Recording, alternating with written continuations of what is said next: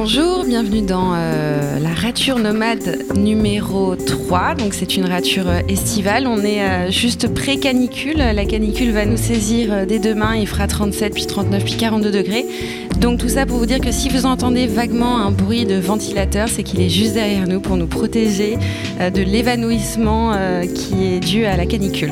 Aujourd'hui j'ai le plaisir d'accueillir Catherine de Dieu. Catherine de Dieu, je l'ai rencontrée au Remix Coworking. Catherine a participé en l'occurrence à l'un des ateliers d'écriture co-organisés avec Ivan Poussier, un atelier porté par le Toucan Project qui est dédié à l'empouvoirment des femmes à travers l'écriture web et créative. Catherine s'est montrée très euh, motivée, enthousiaste euh, à l'égard de cet atelier. Euh, j'ai senti que son rapport à l'écriture était intime, complexe et qu'il fallait un petit peu creuser ça. Puis bon, après le temps, on s'est un peu perdu de vue. Puis Catherine est revenue vers moi. Elle a bien aimé les ratures qu'elle a entendues et on a décidé d'un commun accord de de, faire une, rature estivale avec, euh, avec Catherine juste avant qu'elle parte en vacances. Catherine, bonjour. Bonjour Cécile. Comment tu vas? Très bien. Euh, il y a la lumière qui, euh, qui filtre à travers des persiennes closes. Il y a le bruit du ventilateur. Il y a la chaleur qui monte. Donc c'est estival. c'est ça, c'est très estival. Alors Catherine de Dieu est à la tête, elle est fondatrice de, de, son propre projet, plus ou moins éponyme, puisqu'il s'appelle De Dieu Project. Totalement éponyme. Totalement éponyme. Est-ce que tu peux nous, nous, parler un petit peu de ce projet? Euh, Quel est-il? Euh, En quoi sert-il? Eh bien, écoute, euh, donc ça s'appelle, comme je m'appelle Catherine de Dieu, bon, bah, clairement, je me suis dit, allez, de Dieu et pas de Dieu consulting qui ne me semblait pas aller trop. Et en fait, je me suis dit que toute ma vie, j'avais été motivée par réaliser des projets, parce que finalement, des projets, on n'est pas tout seul. On le fait avec, euh, avec des clients, avec des partenaires, avec d'autres. Et puis surtout, on est de plein pied avec eux mm. et pas dans une posture de surplomb. Et je me suis dit que c'était ça qui me motivait, c'était de, de, créer des aventures nouvelles. Et donc, effectivement, bah, il y a sept ans, euh, je me suis lancée à mon compte et j'ai donc j'ai appelé ça De Dieu Projects. Je pense que j'avais envie aussi, euh, l'histoire du nom évidemment n'est pas, n'est pas complètement neutre. Je pense que j'avais envie de, signer de mon nom après avoir beaucoup disparu derrière des cartes de visite. Ouais. Oui, c'est vrai que les cartes de visite, ça peut annihiler un petit peu l'identité. En fait, alors que c'est censé affirmer l'identité, mais quand la carte de visite appartient à une entreprise, en fait, l'entreprise absorbe euh, en, peu. En fait, c'est un, un, peu plus complexe que ça. Je pense que c'est une, une synergie, et moi, je n'ai qu'à remercier en fait les, les entreprises qui m'ont porté euh, jusqu'alors. Mais euh, disons que ben, c'est un autre rapport où on est euh, finalement, on descend d'un paquebot. En l'occurrence, moi, c'était Accenture, chez qui j'ai passé 10 ans et que, qui est une entreprise que j'ai énormément aimée et d'ailleurs qui, qui, compte aujourd'hui euh, toujours parmi mes clients. Donc le lien n'est absolument pas rompu, mais en tout cas, on n'est pas dans la même posture. On descend du paquebot et, et puis on affrète son frêle esquif. c'est ton bateau, quoi. C'est mon bateau. Ouais. Euh, tu navigues, euh, tu navigues à vue d'ailleurs ou tu navigues euh, avec une, une, une, carte, une projection, des directions un peu, un peu lointaines? En fait, je crois que j'adore la sérendipité. Donc finalement, quand je me suis lancée, là, je n'avais pas de carte marine. Je savais simplement que je voulais prendre le large. et, donc, et donc je l'ai pris. Donc il y a un côté un petit peu bon, un petit peu fou, c'est trop dire, mais en tout cas, euh, y euh, il y avait de l'incertitude, mais une volonté très très forte, euh, justement, de, tracer ma route. Et ce qui s'est passé, c'est que ben, je me suis rendu compte que j'avais, je connaissais des gens qui étaient formidables, certains ont pensé à moi, et puis de fil en aiguille. En fait, ce que, ce que j'aime beaucoup, c'est justement euh, ne pas aller euh, d'un point A à un hmm. point euh, D en passant par le, B et le C qui sont très très hmm. planifiés. Hmm. C'est au contraire aller dans une direction. Donc effectivement, vers l'ouest, vers l'est, vers le nord, vers le sud, mais en laissant la chance à toutes sortes de choses d'arriver sur la route. C'est du lâcher prise, C'est complètement du lâcher prise. Et euh, ça a été un bonheur euh, intense qui dure euh, jusqu'à présent et pourvu que, pourvu que ça dure. Et en même temps, je pense que c'est un. Pour que ça dure, il faut se renouveler régulièrement. Et finalement, ce qu'il y a de, formidable, c'est qu'une aventure ouvre un certain nombre de portes, fait rencontrer un certain nombre de gens. Et en fait, je travaille beaucoup sur le rebond. Et puis de toute façon, voilà, je pense que la vie apporte tous les jours une moisson de choses dont il faut, euh, ou pas d'ailleurs, s'emparer, mais dont on peut s'emparer. Et l'aventure, je pense aussi que c'est euh, un moyen d'ouvrir la porte à, à des choses plus inédites, plus inconnues. Euh, on est vraiment sur des terrains où euh, c'est comme partir en voyage dans un pays qu'on ne connaît pas et vouloir expérimenter la, ville ou le, pays. Ça nous emmène vers des endroits où on s'y attendait pas. En fait, ça force le lâcher prise. Et peut-être que dans l'entrepreneuriat, il, y, a cette idée-là de, euh, on sait qu'il y a le vertige de, de qu'est-ce qui va se passer dans l'entreprise parce qu'on n'appartient pas à une boîte. C'est notre boîte. Et il y, a ce vertige-là de la créativité, de la projection, de l'incertitude, euh, des hasards de la vie, de la chance, comme tu dis. C'est beau ça dans l'entrepreneuriat, et vertigineux. Alors je sais pas, moi je me reconnais pas tellement dans l'idée de vertige.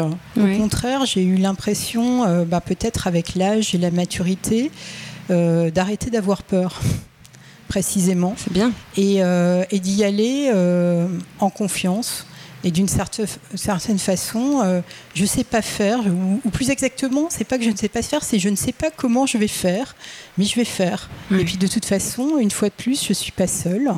Euh, voilà, je suis avec euh, des clients, je suis avec des partenaires, je suis avec un écosystème que je n'ai cessé de, voilà, de, constituer au fil du temps. Et donc finalement, il faut savoir s'appuyer euh, sur les gens qui sont autour de vous. Ouais, tout à et, fait. et, finalement, du coup, euh, on, est moins dans le côté euh, je suis seul, il faut absolument que j'y arrive tout seul. Non, c'est pas ça. C'est effectivement peut-être rester, être très attentif à ce qui se passe autour de vous. Alors, bon, pour faire un peu cuistre, il y, a une, il y a une notion en grec qui est le, le kairos. C'est l'occasion. Et effectivement, je pense que c'est vrai pour la vie euh, tout court, hein, pas simplement pour la vie professionnelle.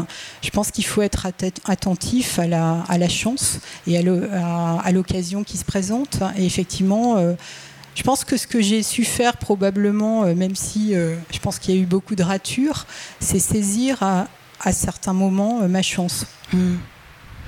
Est-ce que tu peux juste présenter ce que c'est concrètement de Dieu Project Quel genre de service tu proposes aux, entreprises? Tout à fait. Bah, écoute, tu parlais de voyages. Je pense qu'en fait, ce sont des voyages de, euh, de transformation et des, voyages de, de, sérendipité. Donc effectivement, une des choses que je propose à mes clients sont des, euh, des voyages, des parcours complètement euh, sur mesure, qui sont des parcours de, de leadership et de découverte qui ont plusieurs en fait euh, objectifs. Généralement, c'est 18 à, à, 20 personnes. Ça peut être des hauts potentiels, ça peut être des dirigeants, ça peut être aussi, ça m'est arrivé qu'une direction des affaires sociales d'un grand groupe me demande de travailler avec des des, syndicalistes. Euh, donc en fait, ce sont des gens euh, variés et, euh, que je prends soin, enfin je demande à mes clients de proposer un groupe qui présente la plus grande diversité possible de métiers, de business units, etc. Et finalement, c'est un parcours qui peut durer 4 mois, 5 mois, 6 mois, souvent à raison d'une journée, d'une journée par mois et euh, qui permet en fait aux participants euh, déjà de se connaître. Euh, parce qu'il y a énormément, enfin là j'enfonce des portes ouvertes, mais il y a énormément de silos et énormément de barrières à l'intérieur des organisations. Donc déjà il y, a un, il y, a un, grand bénéfice et une grande sérendipité à ce que les personnes vivent ensemble un parcours fort et une expérience en commun. Et puis également bah, cette dimension euh, peer-to-peer euh, qui est de, euh, faire de vraies rencontres à l'extérieur de l'entreprise, qui peuvent être des gens très différents. Ça peut être d'autres dirigeants d'autres grands groupes, ça peut être des start-upers, ça peut être des artistes, des philosophes, des urbanistes, des géographes. voilà, et à la fois des, praticiens et puis des grands témoins des transformations que nous vivons. Donc effectivement, je crois que euh, ces voyages, ils ont, c'est comme tout voyage d'ailleurs, ça a une, euh, ça a une vertu de, transformation. On revient pas tout à fait. Euh, au, point de, au point de départ, comme on en était parti. Et finalement, ce qu'il y a aussi d'intéressant, c'est qu'il y a une dimension individuelle et puis une dimension collective. Et euh, c'est l'articulation euh, des deux euh, qui m'intéresse. Donc ça, c'est effectivement une de mes, une de mes grandes offres. je fais également voilà, des accompagnements de de, COMEX. Euh, je fais euh, également. Euh, j'ai pas renoncé à mon métier initial qui était plume. donc il y, a un côté raconter justement le voyage, raconter la mise en mots, raconter la transformation. Et puis, j'organise également des séminaires en, en, prenant soin, toujours dans cette optique du voyage, de travailler avant le voyage, donc l'amont, et puis de travailler l'après, c'est-à-dire effectivement éviter que ça soit euh, finalement euh, un petit voyage sans, euh, sans qu'il y en ait d'héritage. Mais effectivement, qu'est-ce qu'on en rapporte? Les entreprises, quand elles font appel à toi, c'est quoi leur problématique? Bah, leur problématique, elle est assez commune, c'est que c'est la problématique qui est partagée par tout le monde, y compris par nous-mêmes dans notre vie quotidienne. Euh, de nous emparer en fait des, transformations absolument énormes qu'on vit. Alors on pense beaucoup à la transformation digitale. Oui, mais il y en a plein d'autres. Mais euh, oui, il y en a plein d'autres euh, en parallèle qui sont voilà, il fait demain il va faire 42 degrés. Donc effectivement, on sent bien qu'on est dans une dans une bascule qui est pas simplement climatique, mais qui est celle de l'anthropocène, où finalement l'être humain doit s'adapter à l'univers qu'il a contribué à façonner ou bien à dégrader beaucoup.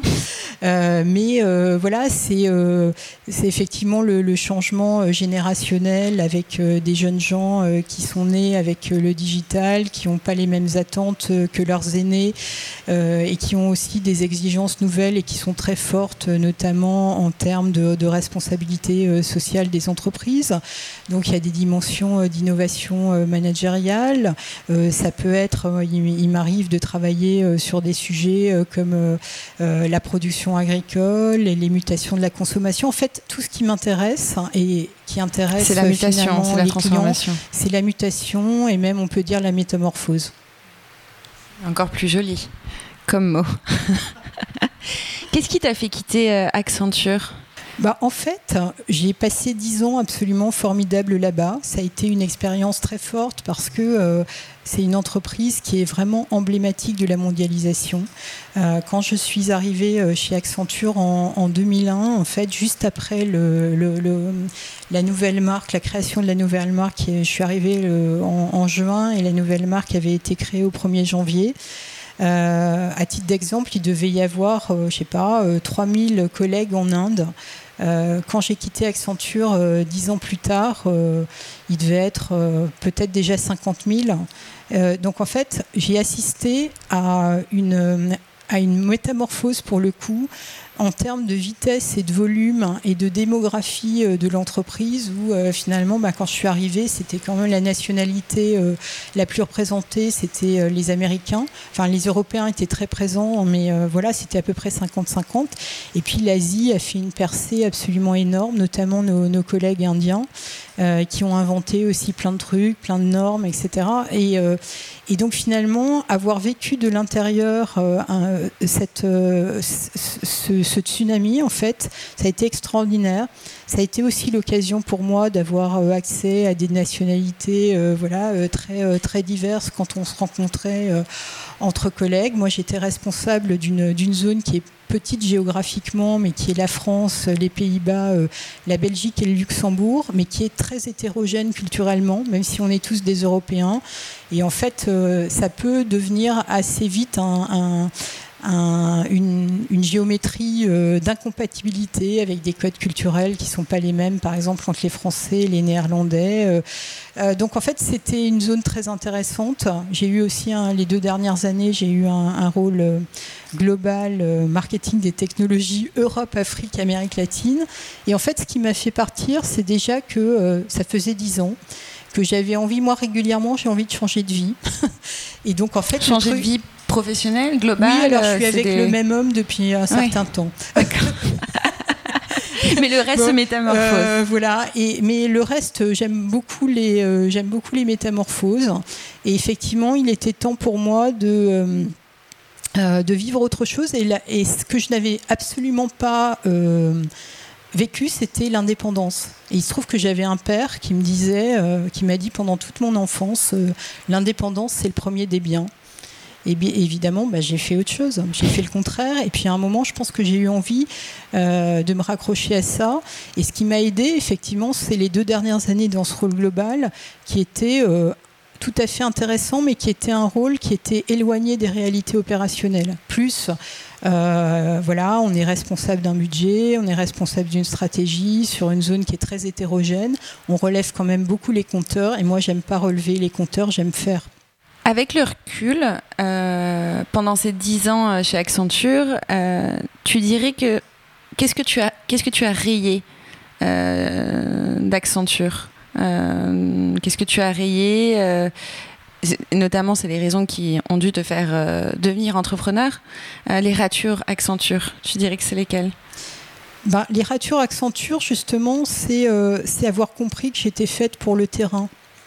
C'est ces deux dernières années. Moi, je, hmm. je pendant pendant huit ans, j'ai eu la chance de créer des projets justement euh, voilà, donc, et j'ai la, grande fierté qu'il y en ait un certain nombre qui m'aient survécu jusqu'à présent, euh, comme euh, par exemple un mécénat de compétences sur les technologies avec le musée du Louvre, une, web TV pour les directeurs informatiques qui, aujourd'hui existe, même si elle a, c'est, sous une autre forme.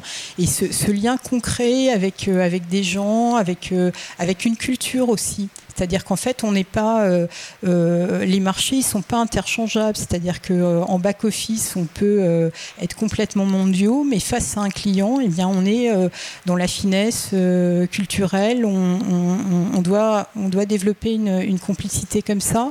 Et finalement, je pense que j'ai compris j'étais pas faite pour des rôles trop éloignés du terrain. Mais c'est pas une rature Accenture. J'ai pas du tout rayé Accenture ni de mon ni de mon ni de mon imaginaire, puisque j'ai eu la chance finalement de... Je pense que j'ai réussi mon départ justement. Mais effectivement, c'est peut-être c'est peut-être ça, c'est peut-être aussi euh, euh, euh, une rature sur le salariat. Je crois que j'ai plus du tout envie jamais d'être salarié. Explique-nous pourquoi. Bah, Qu'est-ce qui bah, En fait, je crois qu'il y a un côté chez moi. c'est l'indépendance justement. Oui, c'est l'indépendance. C'est le côté en fait. c'est la, en fait, euh, il y a un bouquin euh, euh, qui s'appelle Antifragile. De, l'auteur du Signe Noir, Nassim Nicolas Tayeb. Alors je ne l'ai pas lu en entier, mais je l'ai lu un peu. Je pense qu'il y a un côté, après les très grandes organisations, de revenir à du tout petit. Euh, à du tout petit de terrain. Et en fait, c'est ça que j'ai eu envie de faire. Et d'une certaine façon, en fait, moi, j'ai changé de posture. J'ai pas complètement changé d'univers, puisque euh, la plupart de mes clients sont de grandes entreprises.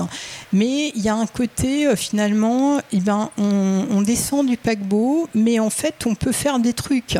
Et on est au contraire hyper hyper alerte, hyper efficace, hyper à l'écoute et surtout on peut mobiliser euh, un, un réseau alors, euh, de gens euh, qu'on construit, les rencontres qu'on a fait au fil du temps, les rencontres qu'on n'arrête pas, qui sont suscitées aussi par les, nouvelles projets, par les nouveaux projets. Mm.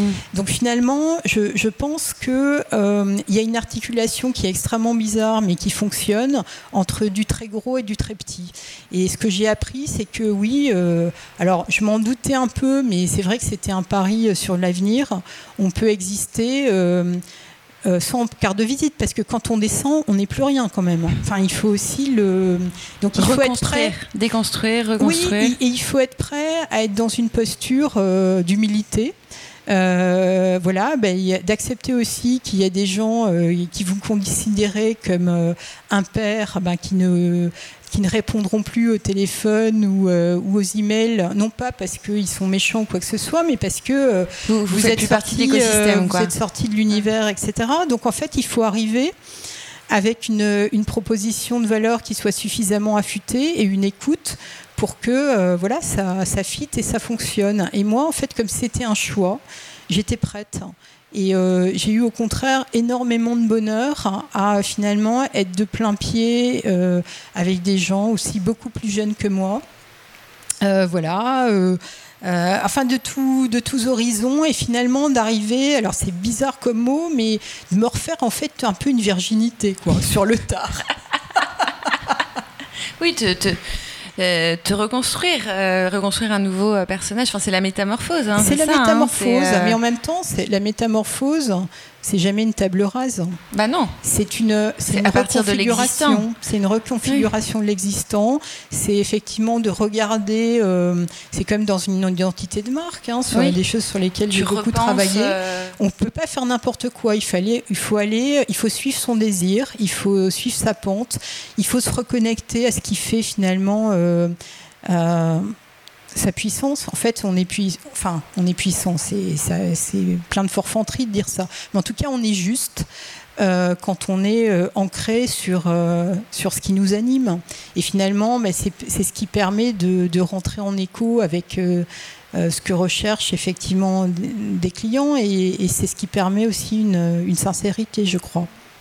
Et ta métamorphose entrepreneuriale, si on peut l'appeler comme ça, elle s'est imposée à toi. Enfin, c'était, c'était une évidence que, Au, bout de dix ans, tu allais créer ton projet porté par toi, par ton énergie, et, euh, que tu allais faire en sorte que ça dure, ce, nouveau projet-là. C'est ça. C'était euh, euh, une nécessité même, C'était une, c'était une nécessité intime, très très forte. Et d'ailleurs, c'est assez marrant parce que quand, quand j'ai décidé de, de partir, j'avais j'avais deux types de réactions souvent chez les gens qui étaient dans mon univers et qui étaient soit des, pères qui avaient les mêmes fonctions, enfin voilà, qui étaient euh, soit euh, oulala c'est courageux. Pour moi c'était pas courageux, c'était nécessaire, euh, ou bien c'est un peu fou. Et, je sentais aussi dans le côté ceux qui me disaient c'est un peu fou, en fait souvent de l'envie. Et je pense qu'en fait chacun d'entre nous, et parfois pour d'excellentes raisons, on ne peut pas euh, se lancer euh, euh, dans l'aventure à tous les moments de la vie, ça dépend. Enfin, il y, a des contraintes aussi qu'il faut prendre en compte.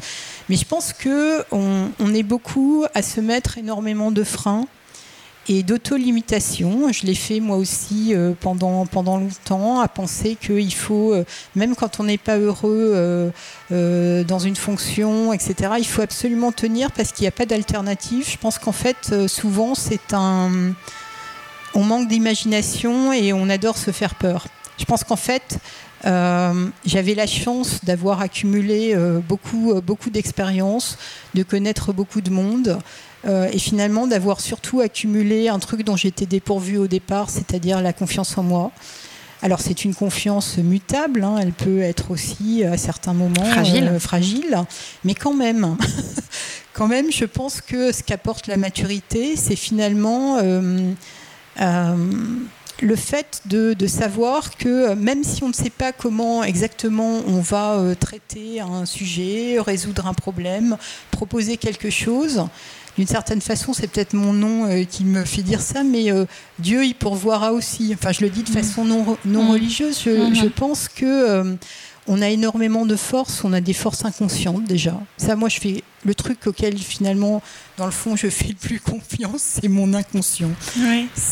Et tu penses que ces forces-là, de intérieures, cachées parfois ou inconscientes, comme tu dis, tu penses qu'elles surgissent plus quand on est dans une démarche entrepreneuriale ou en tout cas une démarche comme ça d'autonomisation de soi ou... Pas, forcément. Je pense qu'aujourd'hui, euh, au sein des entreprises, il y a tout un mouvement d'intrapreneuriat qui fait que euh, euh, des, personnes peuvent prendre des projets ou créer des boîtes à l'intérieur des entreprises et que c'est une démarche qui est de plus en plus nécessaire finalement à la pérennité des, grandes entreprises. donc je, ne dirais pas que c'est nécessaire de, de, partir. Moi, pour moi, ça l'était pour un certain nombre de raisons. Mais je, pense qu'en fait, peu importe la configuration, euh, il faut rentrer en connexion avec soi-même. En fait, il faut rentrer. C'est très difficile de savoir ce qu'on veut. Mais il faut avoir un, espace de, un espace qui permet de, rentrer en connexion avec soi-même. L'espace qui, peut être réduit par. Euh, peut-être par une entreprise mère ou père qui, prend beaucoup de, justement d'espace et qui réduit ton, ton espace à toi de réflexion, d'auto-réflexion de... Je pense qu'il y a toujours besoin de, prendre un petit peu un, pas de côté, un, regard effectivement sur ce qu'on est en train de vivre. Est-ce qu'on est heureux ou pas dans ce qu'on est en train de vivre? Est-ce qu'on a suffisamment d'espace ou pas? Et à partir de ce diagnostic, euh, d'essayer d'agir ou même pas d'essayer d'agir. Donc c'est soit agir euh, à l'intérieur si on n'a pas assez d'espace pour le créer, donc, euh, créer une nouvelle aventure au sein d'une boîte, aller chercher des alliés, euh, euh, trouver une nouvelle idée, savoir la vendre. Donc, ça peut être aussi. les situations, en fait, elles sont rarement statiques. Ou alors, si on fait le diagnostic que la situation est, est sans espoir, ce qui peut arriver, eh bien, construire effectivement sans précipitation le pont qui va vous amener vers, euh, vers une autre aventure. Mais je pense qu'en fait, la vie est très courte et il ne faut pas se contenter. Euh, je pense qu'on. Alors, parfois, Néanmoins, il faut avoir un déclic. Et ce déclic parfois tarde ou euh, parfois on ne l'entend pas parce qu'on n'est pas prêt. Et, le déclic, c'est. ce fameux déclic, je pense que ça n'existe pas. Le déclic, c'est des choses qui à un moment donné, sont enfin écoutés, justement des, signes de l'inconscient qui remontent enfin au, conscient euh, et qui sont enfin écoutés. Mais le déclic est quand même difficile à, avoir parfois. Euh, mais le déclic, on peut le susciter. Oui. Je pense qu'aujourd'hui, on, a, bon, il y a aussi euh, plein de, pratiques dans les entreprises. on peut demander un, un, coaching, on peut faire un bilan de compétences, on peut simplement aussi parler à la machine à café, ce que j'ai énormément fait dans les deux sens avec des, collègues avec qui souvent on partage des choses euh, très fortes en 10 minutes euh, autour d'une tasse de café. Et finalement, euh, je pense qu'il faut, c'est cette qualité d'attention à soi-même et aux autres hein, qu'il faut, qu'il faut finalement, sur laquelle il faut veiller. C'est ce que tu essayes d'insuffler en fait avec The Dieu Project, c'est exactement ça. C'est tout ce qu'on dit, c'est ce, ce souffle entrepreneurial, on va dire. Euh, qui permet d'éveiller un peu les consciences ou de, faire exploser les murs J'ai une petite signature, alors je ne m'en sers pas forcément parce que ça peut faire un peu pompeux, mais euh, c'est euh, libérer l'énergie d'innover. Je pense qu'en fait, il y a une dimension effectivement de libération individuelle et, et collective, il y a une dimension quand même puissamment énergétique parce qu'on doit être. C'est ça la question du désir, etc. Il faut surfer sur quelque chose dont on a envie. Donc il faut arriver à, euh, même si on ne sait pas le définir de façon précise, on a quand même euh, une idée qu'on va va raffiner au fil euh, des rencontres et des actions. En fait, c'est la fameuse phrase de, de, Goethe, je crois, qui dit qu'il y a de la magie dans l'action. Mais effectivement, c'est se lancer, quoi. C'est et, se lancer euh, euh, pas euh, de façon massive. C'est le petit pilote, c'est faire ce pas de côté, c'est à côté de son travail. Moi, ce que j'ai beaucoup pratiqué quand j'étais dans l'entreprise, c'est de créer des projets qui étaient à la marge. Donc finalement, j'écrivais beaucoup dans les marges. Et à un moment, mon expérience, c'est que le projet marginal souvent devient central. Parce qu'en fait, on l'a fait de façon souvent assez inconsciente parce qu'on avait envie d'un truc, c'était pas complètement euh, euh, dans mes attributions mais, euh, mais finalement, j'avais envie de le faire. Ça n'avait pas forcément euh, d'impact sur. Euh, voilà, mes chefs ne savaient pas forcément que je le faisais, etc. Et ça, à un moment, ça a été extrêmement important parce que c'était un bac à sable, c'était c'était un ballon d'essai. En fait, tu, réinjectes du jeu, du ludisme et donc, quelque part, une libération d'énergie, une autorisation à oser des choses un peu nouvelles. C'est complètement ça. Et finalement, que tu parles d'autorisation, je pense que c'est extrêmement fort. Je pense qu'on a toujours besoin besoin du regard euh, des autres pour s'autoriser quelque chose. De même que par exemple, euh, voilà, tout simplement dans la dimension sexuée, à un moment, on a besoin que quelqu'un euh, vous fasse sentir, voilà, en l'occurrence, qu'on est une femme ou un homme désirable, etc. On a besoin de se de ce retour-là. Mais finalement, dans le, dans le côté professionnel et dans le côté projet, quand on voit effectivement bah, le retour positif, la satisfaction, voire l'enthousiasme des gens avec qui on a co-construit ou qu'on accompagne dans une démarche, mais en fait, c'est ça qui est constructeur et c'est ça qui construit effectivement le socle de, euh, de confiance et puis l'énergie et puis l'envie. Et ce qui est assez étonnant aussi, je trouve, de constater, c'est que quand justement on s'autorise un peu ce, jeu, euh, ou en tout cas ces, activités marginales, dites marginales, en fait, tu te rends compte que les gens se prennent justement vite au jeu et adorent. Ils en raffolent c'est comme un petit biscuit que tu leur donnes, alors qu'en fait, ce biscuit, c'est exactement ce que tu disais, devient central parce qu'à un moment donné, ils sucrent un peu leur quotidien et ils se disent ah, ça, ça me donne envie d'aller au boulot parce que cette activité-là ou ce projet-là est, euh, est, vachement sympa. Donc je pense que la marge, effectivement, ça permet de. Je pense qu'il y a un sujet euh, très actuel sur la marge, c'est-à-dire qu'en fait, euh, il y a plein de sujets qui étaient considérés comme marginaux ou comme des suppléments d'âme euh, qui étaient euh, liés à la responsabilité sociale des entreprises, euh, à l'éthique, au pro bono, etc., qui aujourd'hui deviennent, ou la diversité absolument, qui deviennent aujourd'hui des éléments cœur des modèles économiques. Donc la route est encore longue, hein, mais en tout cas, il y a un déplacement complet. Et je pense qu'en fait, cet aller-retour entre euh, le centre et, la marge, c'est un peu ce qu'on vit dans tous les domaines. Ouais, Donc finalement, c'est quelque chose. Je Il y a une remise en question des normes, un peu, des normes de pensée, des normes de, de faire.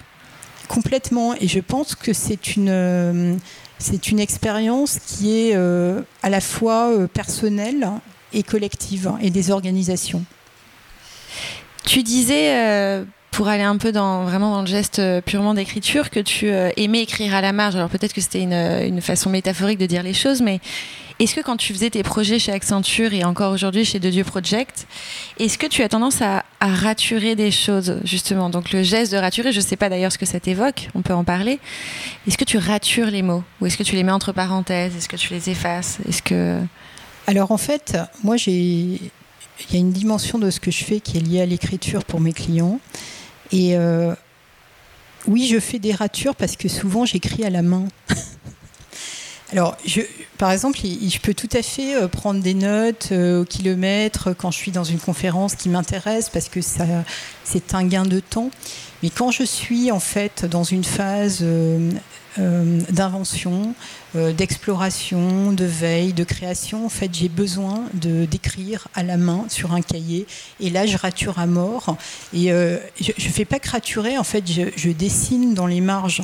En fait, j'ai toujours dessiné en prenant des, mes notes, en étant au téléphone, etc. Des espèces de toutes sortes de trucs, des figures géométriques, des trucs qui ont aucun sens, des traits, etc. Et en fait, c'est magique pour moi.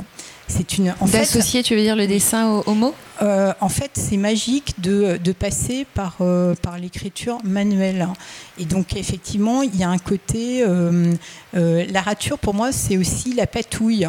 C'est la patouille enfantine, ce, qui va, ce qui va aussi conduire à des moments de découragement, voire de désespoir particulièrement moi, quand j'écris des choses, il y a des moments, euh, ah, il paraît qu'en créativité, on parle de la vallée du désespoir, etc. Et souvent, il faut passer une nuit, euh, la fameuse nuit, avant que euh, le rebond créatif intervienne. Et ça, oui, je le vis tout le temps. C'est-à-dire qu'effectivement, il y a un moment où le truc est un infâme, un infâme brouillon, un infâme broué, les trucs partent dans tous les sens, je vois plus la logique.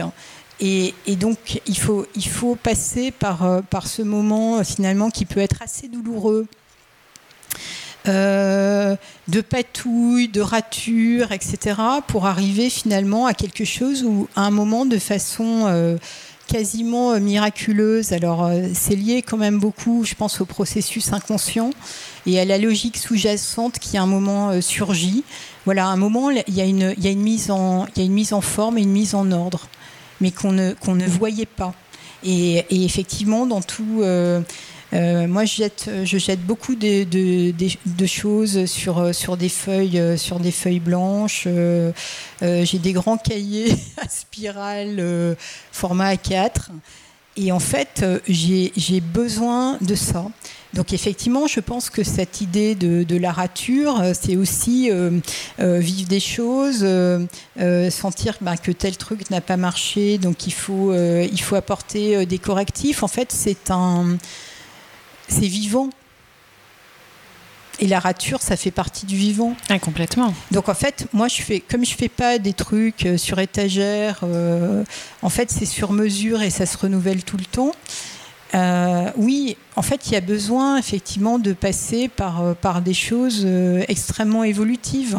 Et donc la dimension de, de rature, et puis d'abandonner un certain nombre de choses, et parfois des réutiliser. Hein, euh, ah, il, peut y avoir une, il, peut y avoir de la récupération des ratures. C'est ça, c'est très étonnant aussi. hein. je, je n'ai pas passé euh, dix ans impunément chez Accenture et euh, au début, la, ma première semaine, il y avait des gens qui me parlaient du reuse.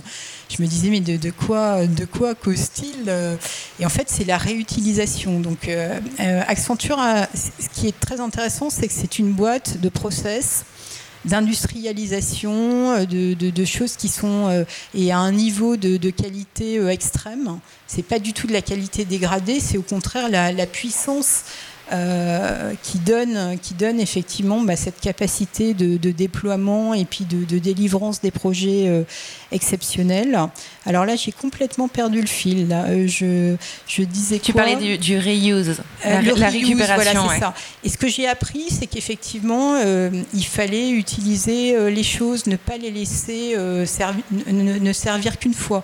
Donc moi, je parle plutôt de rebond. En fait, j'ai mon grand sport, c'est de faire des rebonds, c'est-à-dire effectivement bah, de rencontrer euh, quelqu'un.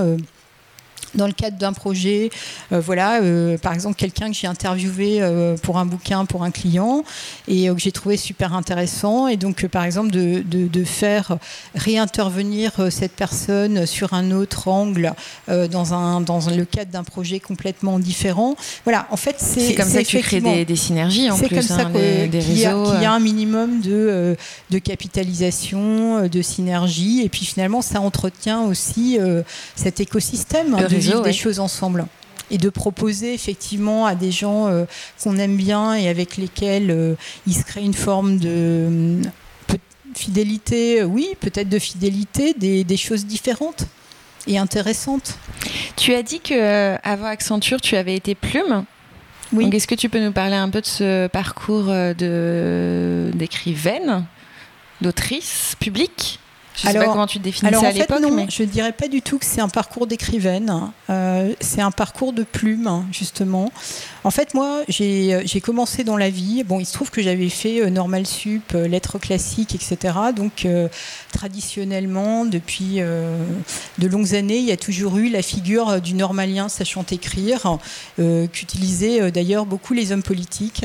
Donc en fait, moi j'avais fait Sciences Po en parallèle et, et, du coup, je savais pas trop ce que je voulais faire. là aussi, j'étais un peu dans l'incertitude. J'avais, j'adorais écrire, mais je me projetais pas forcément euh, professionnellement, ni dans une vie euh, d'enseignante chercheuse, etc.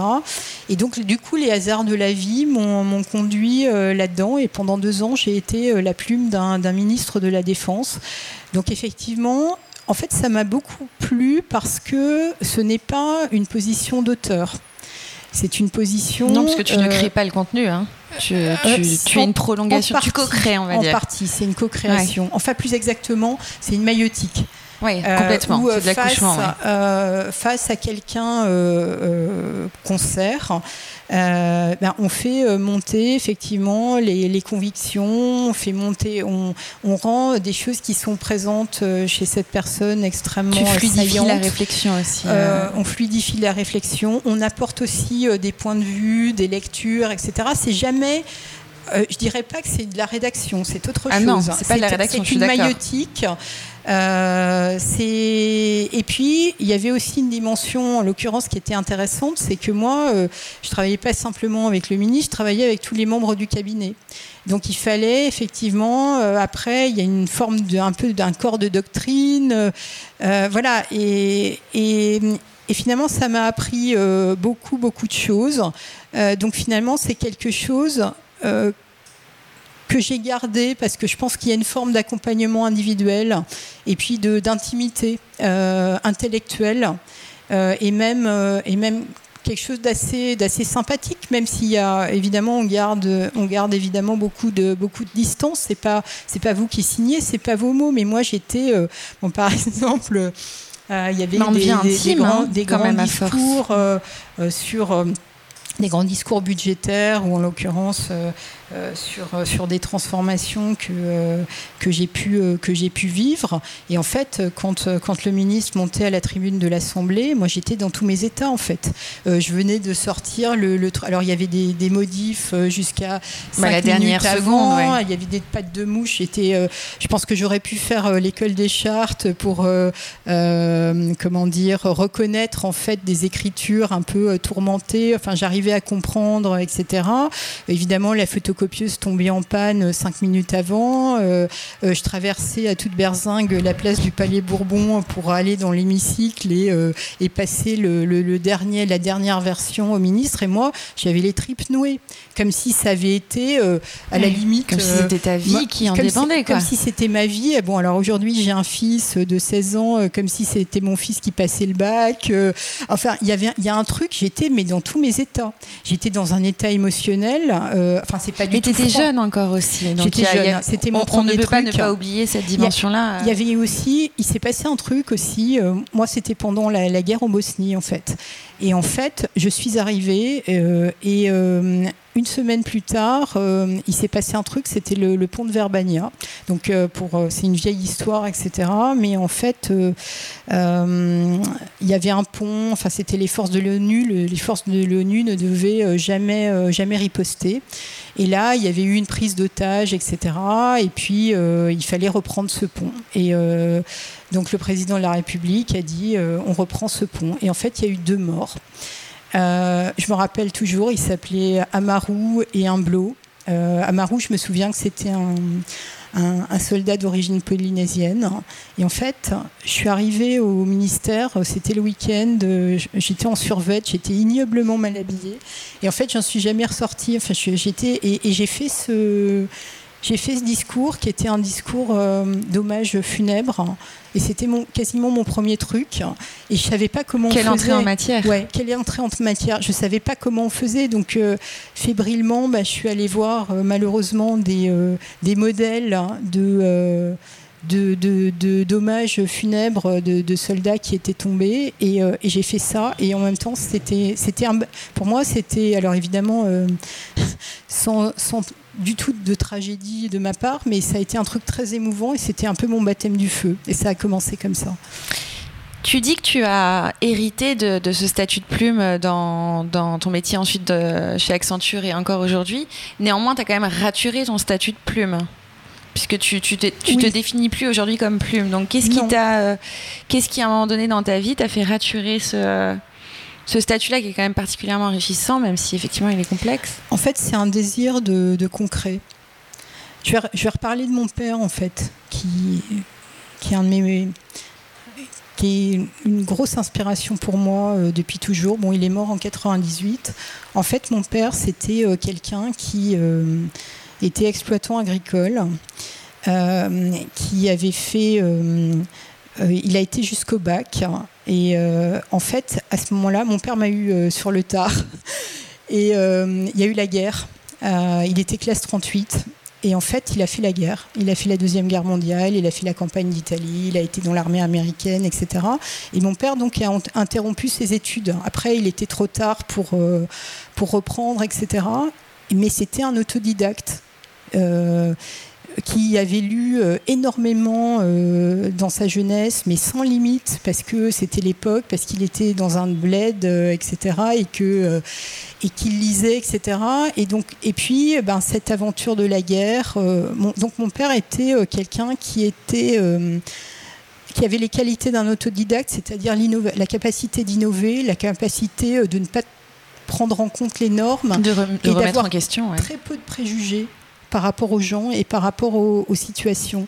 Et en fait, j'ai vu mon père osciller tout le temps entre une, une grande capacité intellectuelle, notamment euh, il est devenu un, juriste autodidacte, mais qui, euh, qui a été, euh, enfin, qui trouvait des trucs, il lisait les Dalloz toute la nuit, que effectivement les avocats ne trouvaient pas parce qu'effectivement il n'avait pas la formation qui, il n'avait pas la formation ni le formatage. Et puis à côté de ça, ben, il était les mains dans le cambouis.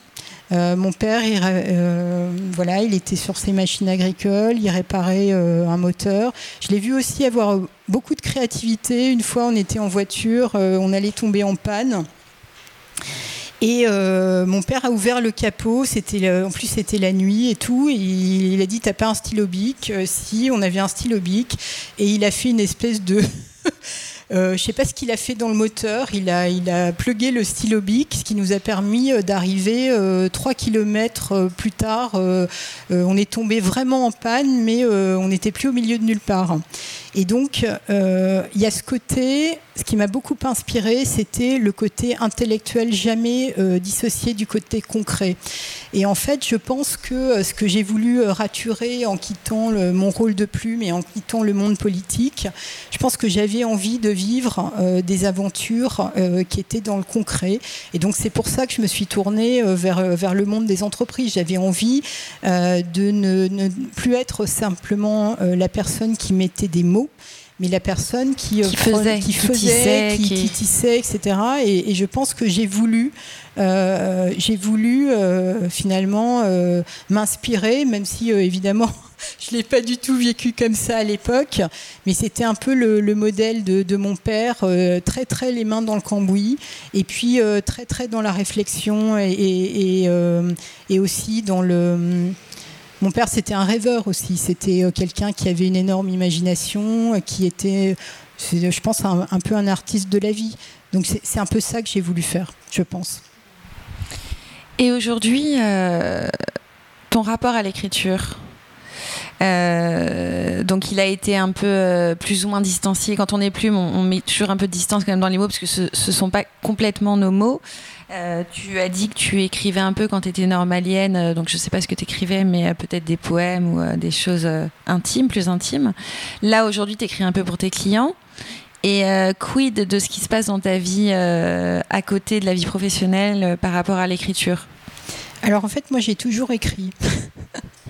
des choses qui ne sont pas professionnelles. Donc j'ai des, euh, j'ai liasses euh, dans mes tiroirs euh, de choses que j'ai pu écrire il y a 25 ans, plus récemment, etc. Donc j'ai, écrit des choses qui sont dans les tiroirs, qui sont souvent des textes brefs, mais je ne les ai pas publiés. Euh, il y a eu aussi des moments où euh, je me suis pas sentie autorisée à le faire. J'ai écrit des poèmes hein, il y avait très longtemps. Et finalement, bah, je l'ai fait, lire peut-être à une personne qui m'était chère et qui m'est chère et qui m'a dit non, écoute, euh, je sens pas le truc, etc. Du coup, comme c'était quelque chose d'assez fragile, et que je n'avais pas. Euh, bon, donc je me suis dit, je suis pas faite pour ça. Donc j'ai continué à écrire beaucoup de, beaucoup de textes euh, en prose, etc. Mais j'avais laissé tomber, euh, tomber les poèmes. Tu les écrivais par, par nécessité, par plaisir, par. Ça dépend, oui, par nécessité, je pense, par nécessité, par plaisir. Je suis capable de, de passer longtemps sans écrire, mais en fait, c'est un truc obsédant pour moi. C'est-à-dire, je, enfin, c'est c'est très curieux parce que finalement, je n'ai pas publié euh, de choses littéraires, mais c'est quand même une vocation. Euh, c'est une vocation.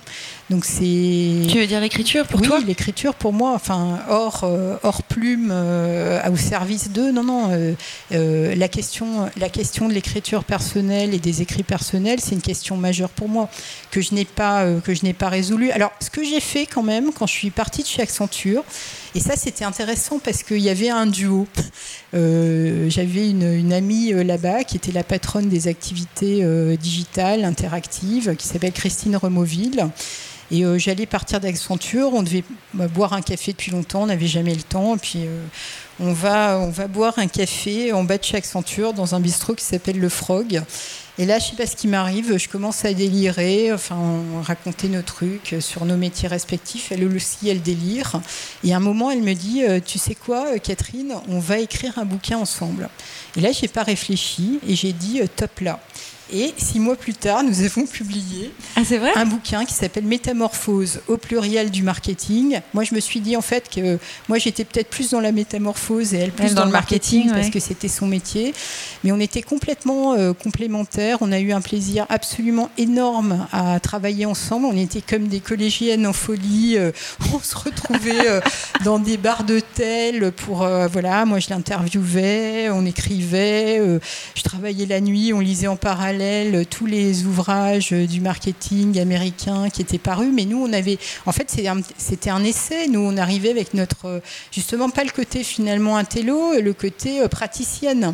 Et finalement, euh, bah, on se rendait compte qu'on était assez alignés à pas mal de choses qui, qui, qui, euh, voilà. Donc en fait, il y a eu ce livre qui a été signé Christine Removille et Catherine de Dieu quand même sur les métamorphoses. C'est pas tout à fait un hasard, qui a été publié chez Economica en 2012. Et puis en fait, euh, j'ai jamais renoncé à, mon jardin secret. Donc mon jardin secret, en fait, c'est marrant parce que, et c'est peut-être pour ça que j'ai eu envie de faire rature. Euh, ça fait deux mois que j'ai recommencé à écrire beaucoup. Et là, je suis plutôt dans des sprints euh, poétiques où finalement, en ce moment, c'est la période estivale, donc je suis comme les oiseaux, je me réveille avec le jour. Et donc là, deux possibilités. Euh, soit euh, écouter euh, la, voix de la paresse et rester au lit, soit parce qu'une phrase me traverse l'esprit, etc., me lever d'un bond, ne pas écouter effectivement ni la fatigue, ni la paresse, mais y aller. Et en fait, c'est ce que j'ai fait. Et quand je m'assois avec l'inspiration, je ne sais pas du tout où ça va m'emmener. D'ailleurs, c'est un peu comme ma façon de, vivre et, et, un petit peu de travailler, c'est euh, ce côté, je vais quelque part, je ne sais pas encore où, mais euh, je vais aboutir. Et je vais avec une plume ou euh, dans, ces moments-là très privilégiés, ouais, avec un stylo? à la main en tout cas. J'écris à la main. Non, j'ai pas de belles plumes comme toi, sergent-major, magnifique. Non, moi c'est du bic très démocratique. Je pique également beaucoup de stylos chez mes clients en particulier euh, l'un d'entre eux euh, qui a des stylos euh, d'extrêmement bonne qualité qui durent des mois. C'est incroyable. Enfin, c'est une espèce de bic qui ne crachote pas et qui tient la route. Donc je non c'est plutôt truc truc plastique de base, grande feuille blanche, toujours format A4, mais ça ne peut pas être sur le cahier à spirale. Il faut absolument que ça soit de la feuille, libre. Euh, et, donc là, euh, le premier, quand ça m'a pris il y a deux mois, ça a duré 30 minutes. Ça a été un, un jet, une un nécessité, euh, après, j'ai fait trois quarts d'heure, après j'ai fait une heure. Donc en fait, c'est plutôt des trucs entre 45 minutes, une heure, une heure 15. Et euh, en fait, c'est je suis traversée par quelque chose. Et donc le truc est, c'est extrêmement puissant. Donc euh, ça ne présume absolument pas de la qualité. Ça, on verra après. Mais en fait, je me suis euh, remise en route. Il y a eu quelque chose hmm. brusquement. Et en fait, pourquoi? Bah oui, c'est ça, j'allais dire. Qu'est-ce qui a été le eh ben, de la remise en route? Oui, autorisation intime. Et, de, l'autorisation de quelqu'un. En fait, euh, j'ai eu une stagiaire récemment euh, que j'aime beaucoup et pour qui j'ai beaucoup d'admiration qui s'appelle Louise, Louise Ourcade, qui est une artiste. Elle fait euh, le SCP, mais pas que, c'est une artiste, elle fait des dessins absolument magnifiques. Et je ne sais pas ce qui m'a pris. un soir, j'ai eu envie d'envoyer à Louise un certain nombre d'écrits qui étaient la, vieille Ilias dans les tiroirs. Et euh, parmi les, choses que j'ai sélectionnées, il y avait quelques vieux poèmes d'il y a 25 ans. Donc, euh, ben, Louise, il n'y avait aucune obligation qu'elle me réponde. Elle m'a, elle m'a répondu euh, peut-être trois semaines plus tard. il était 23h30, j'avais très mal à la tête et j'ai reçu un SMS de Louise qui disait Oh là là, les poèmes, quatre points d'exclamation. Et j'ai trouvé que c'était. Enfin, j'ai reçu ça comme un, cadeau euh, merveilleux. Et, une réponse très. Ce, et c'est ce cadeau qui m'a. Euh, euh, les, anglo-saxons disent reignite, ça m'a redonné le feu en fait. Et donc deux jours plus tard, il s'est passé un truc. J'ai eu une, espèce de... Euh, je me suis réveillée euh, très tôt. J'ai eu euh, une phrase qui m'a traversé l'esprit. je me suis levée, mise à mon bureau et j'ai écrit et il y a quelque chose qui s'est passé.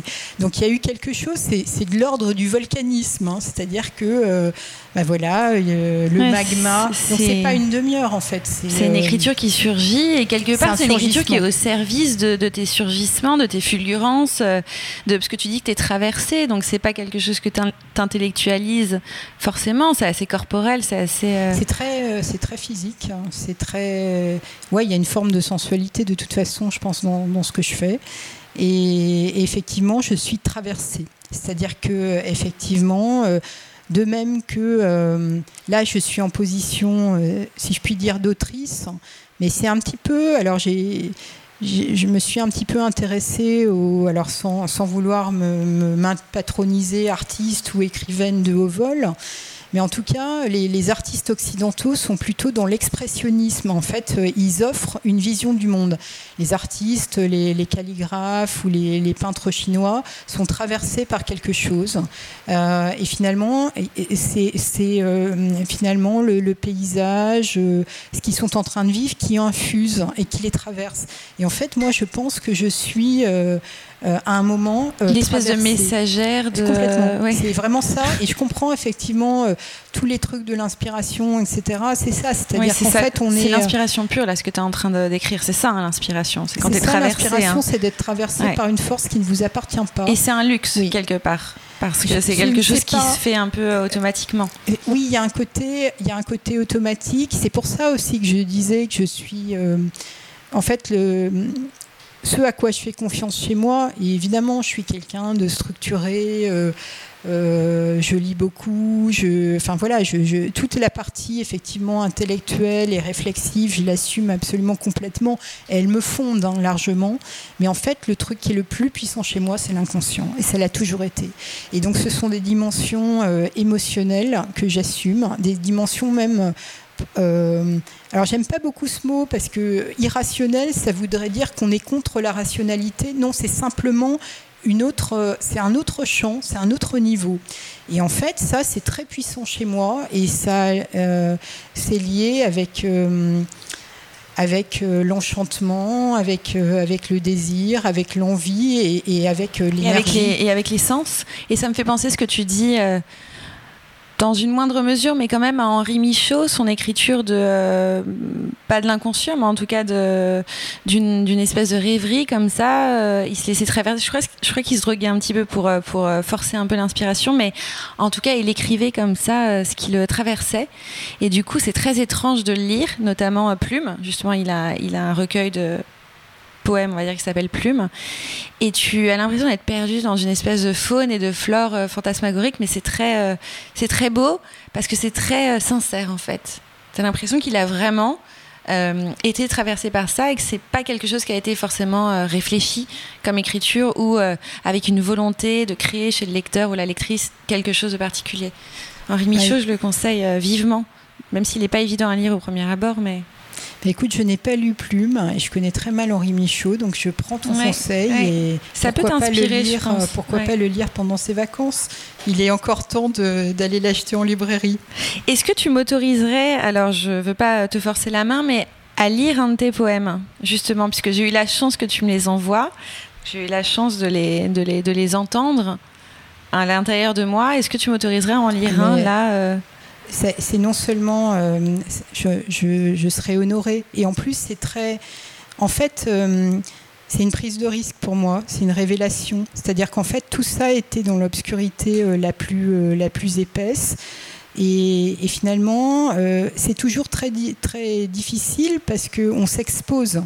Mais je pense qu'en fait, il faut exposer et aussi exposer les les imperfections, les choses qui sont peut-être nulles, mais c'est pas grave. Je suis dans ce, je suis dans ce cheminement-là. Donc oui, je suis honorée et gratifiée que tu le fasses. Alors je vais le faire avec plaisir et euh, je voulais juste vous dire, euh, parce que là c'est vraiment pour vous, auditrices et auditeurs, et c'est un cadeau, je pense, un cadeau littéraire qu'on vous fait un cadeau de l'imaginaire. Euh, Catherine, quand elle m'a envoyé ce, ce mail, qui m'a fait extrêmement plaisir, elle a appelé ces textes les objets du délit qui serait presque un, superbe titre de recueil d'ailleurs. Donc celui que qui m'a le plus parlé euh, s'appelle Le Rossignol est là et ça fait vraiment écho à ce que Catherine vient de dire sur euh, le fait de se réveiller le matin et d'être euh, porté non pas par la paresse mais par, par l'inspiration. Je vais m'appliquer dans, dans, la lecture. Ça dure environ deux minutes. L'aube poinçonne mon cœur, dans les draps de lin lourd, hérité des grands-mères, le rossignol est là. Oiseau démocratique à la trille sublime, les puissants ne l'arraisonneront jamais. Petit obscur, tapis dans les feuillages, traversé de nécessité, rossignol, je suis rossignol. Modeste et fonctionnel, facteur versant la beauté, à bon entendeur dans les oreilles poilues où les conques ourlaient, des travailleurs à pogne, des rêveuses à trois sous, des scribouilleurs farouches, tant de perfection excède sa tente. De se rouler en boule et de s'ensabler quiet. Surdité volontaire, armure à contresens. Ici, la médiocrité n'est pas d'or, mais c'est l'odalisque paresse, à rester au pieu, lové dans la pauvre chaleur de l'habitude, apaisant les membres, brisés, chien de fusil à contretemps. Pourtant l'appel est si fort, je m'arrache pour le choix de la chair, de poule, libre caquet, volé, aux batteries tambours. Programme de réjouissance, terreur administrée, je bade la plume et je m'adonne à l'encre de sèche dans l'espoir que le réservoir de mon petit coucou ne me laissera pas nettoyer à sec à l'heure où s'éteint le quinquet, au risque que le jour soit pour moi la nuit noire. C'est euh, vraiment c'est très beau, ça me donne des frissons, c'est très beau. J'espère que, euh, j'espère que ça sera entendu, euh, peut-être par des éditrices, des éditeurs, parce que c'est quand même quelque chose de. C'est très. un côté un peu organique comme ça, très de, comme si tu touchais la peau, une espèce de caresse sur la peau assez. Bah, tu viens de me faire un magnifique cadeau. En fait, ça te fait quoi d'être entendu Mais c'est incroyable, hein, parce qu'en fait, euh, dans ce que j'écris, tu vois, comme je, comme je commence à être en production, je me pose de nouvelles questions, c'est-à-dire notamment les césures. On est, je suis plutôt dans du vers libre, même si il y a, aucune ponctuation. Hein, il y a des allitérations, etc. Donc finalement, où couper euh, le verre et tout, c'est des trucs, euh, là maintenant ça me prend la tête vraiment, etc. Et donc euh, c'est un, Déjà tes mots là me m'émeuvent beaucoup. Enfin, ça me, vraiment, ça, très sincèrement, ça me, ça me touche. C'est une nouvelle naissance en fait. C'est ta troisième métamorphose, deuxième, je ne sais pas. Voilà, c'est-à-dire que mes mots, moi j'ai l'habitude de prêter, enfin voilà, de, prêter ma plume aux mots des autres. Et donc là, pour la première fois de ma vie, ce sont tes euh, mots? Ce sont mes mots mmh. dans la bouche. C'est une mise en bouche. Mmh. Par quelqu'un d'autre, donc par une plume et par une plume. Qui connaît la valeur des mots. Voilà, donc il y, a quelque chose qui est euh, incroyablement euh, précieux là-dedans et qui me donne finalement une ouverture très très forte. Enfin, c'est, voilà, il y a un côté oui, il y a un côté naissance. Mm. Est-ce qu'on peut finir par euh, une phrase, une citation ou, euh, je sais pas, une énergie qui t'inspire au quotidien et qui te donne envie de voler euh, de tes propres ailes, d'écrire le matin Ça peut être une écrivaine, un écrivain, ton père. Voilà, je, je, suis un petit peu désarçonnée par la question parce qu'effectivement, il y a tellement de choses. Moi, je suis très multiple. Et donc effectivement, je suis, je suis vraiment dans la moisson, euh, dans la moisson variée où il y a euh, tout, le blé, les fleurs des champs. Euh, Néanmoins, tu as cité Goethe tout à l'heure. Donc oui, alors je, ne suis pas, je ne suis pas non plus une, une familière de Goethe, même s'il y a des choses qui sont, qui sont, qui sont très belles. non, alors finalement, peut-être dans les poètes, en fait, le premier poète que j'ai lu, c'est Guillaume Apollinaire. Et la chanson du mal-aimé. Moi, j'avais 8 ans, j'ai le truc qui m'est tombé dans les mains. Euh, c'est quand même complètement extraordinaire. Et donc, effectivement, je pense que je, relis aujourd'hui de la poésie. J'en ai, ai, ai lu euh, euh, beaucoup quand j'étais jeune. Il y a eu un peu une période de, latence. Et là, je m'aperçois à quel point la question du chant du chant poétique, mais ça peut être aussi des chansons, ça peut être aussi voilà, et quelque chose qui est la musicalité des mots. pour moi. La musicalité des mots. et puis, j'ai tout oublié du latin et du grec, mais j'ai eu un professeur merveilleux qui s'appelait Monsieur de Balman, et en fait, qui, et, donc, il nous faisait pam pam, pipi pam pam. Et, voilà, il fallait entendre effectivement le, rythme, le rythme du, du vers, du vers latin, et c'était très beau quand même un truc, voilà, si, si on doit... Euh, je l'ai relu il n'y a pas longtemps, euh, il y a euh, un poète extraordinaire qui s'appelle Paul Celan, Paul Celan en, allemand, qui est, je crois qu'il était roumain, mais germanophone, juif. Et il a survécu en fait à la, à la guerre, mais et il a écrit euh, sur cette expérience euh, de la Shoah euh, des choses hein, complètement incroyables. Il y a un, recueil qui s'appelle Pavoué Mémoire, Moon und Gedächtnis. Et il a écrit un poème qui est sans doute un des plus beaux de la langue allemande. Donc c'est le paradoxe absolu d'écrire dans la langue des tueurs, qui est aussi la sienne, et puis pour en faire un des trucs les plus, beaux de l'allemande. Ça s'appelle Todesfuge, c'est la, la, fugue de la mort.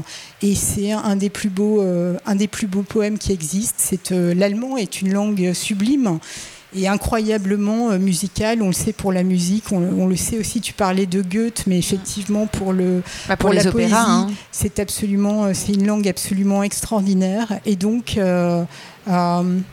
voilà, et ça commence euh, Der Tod ist ein Meister, ein Meister aus Deutschland. J'espère me rappeler la, le, le, le la, mort est un maître d'Allemagne et ça fait évidemment penser à Dürer à, et c'est euh, une pure euh, c'est sublime ouais.